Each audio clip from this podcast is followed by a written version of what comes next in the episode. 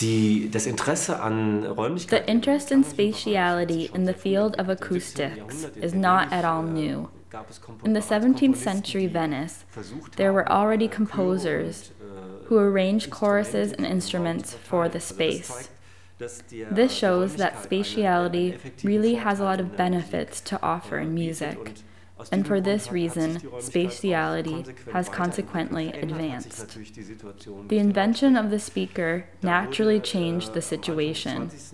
Here at the beginning of the 20th century, sound came from one specific spot for the first time, and spatiality was completely abandoned, or had to be completely abandoned. But as early as the 1960s, many different composers sought to develop a new spatiality and especially within the last 20 years, with uh, development of 5.1 surround sound, for example. Uh, spatiality has strongly become very common in perception. This is a phenomenon that occurs not only in elite venues and concerts, but rather it is now a mass phenomenon. Spatiality in music and acoustics, that is. That is because there are, in just about every movie theater and in many home theater systems, five speakers placed within the space. What does spatiality provide? On the one hand, we have the possibility to hear more. Different sounds that come from too close together end up covering each other, and the listener no longer can effectively differentiate a big amount of the sounds from one another.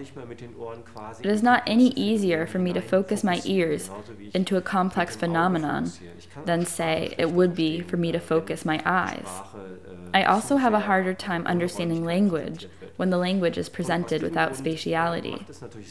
And for these reasons, it makes sense, of course, especially in music, to deal with spatiality and to use spatiality excessively in order to expand it into a true three dimensionality. And we tried this here at the ZKM with, for example, the Sound Dome project. For this project, we brought 50 speakers into the concert hall and set it up so that the sound isn't only coming from the front, like it would from a stage, but rather so that it is stretching over the listener, like a dome. That leads to the creation of immersive environments, in which the listener is surrounded by a scenery of sound, so to speak, and is in the middle of the sound. And I think that for the listener, the intensity is stronger. This three dimensionality of sound is definitely interesting, especially when in combination with three dimensional visual projections. And that hasn't existed so far, because the technology, especially in the visual field, was not ready. And here in this festival, we can, for the first time, think about, in big ways, what happens when three dimensional sound meets three dimensional visuals. What happens for the listener in such a supernatural environment? Which artistic opportunities are opening up? And also, how far can one go with it?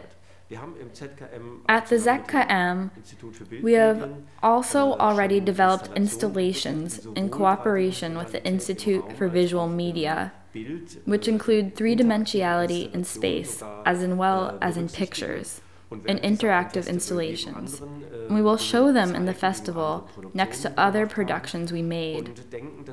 I think that we will provide the listener and the audience a very interesting experience, which goes far beyond what is possible in cinema so far.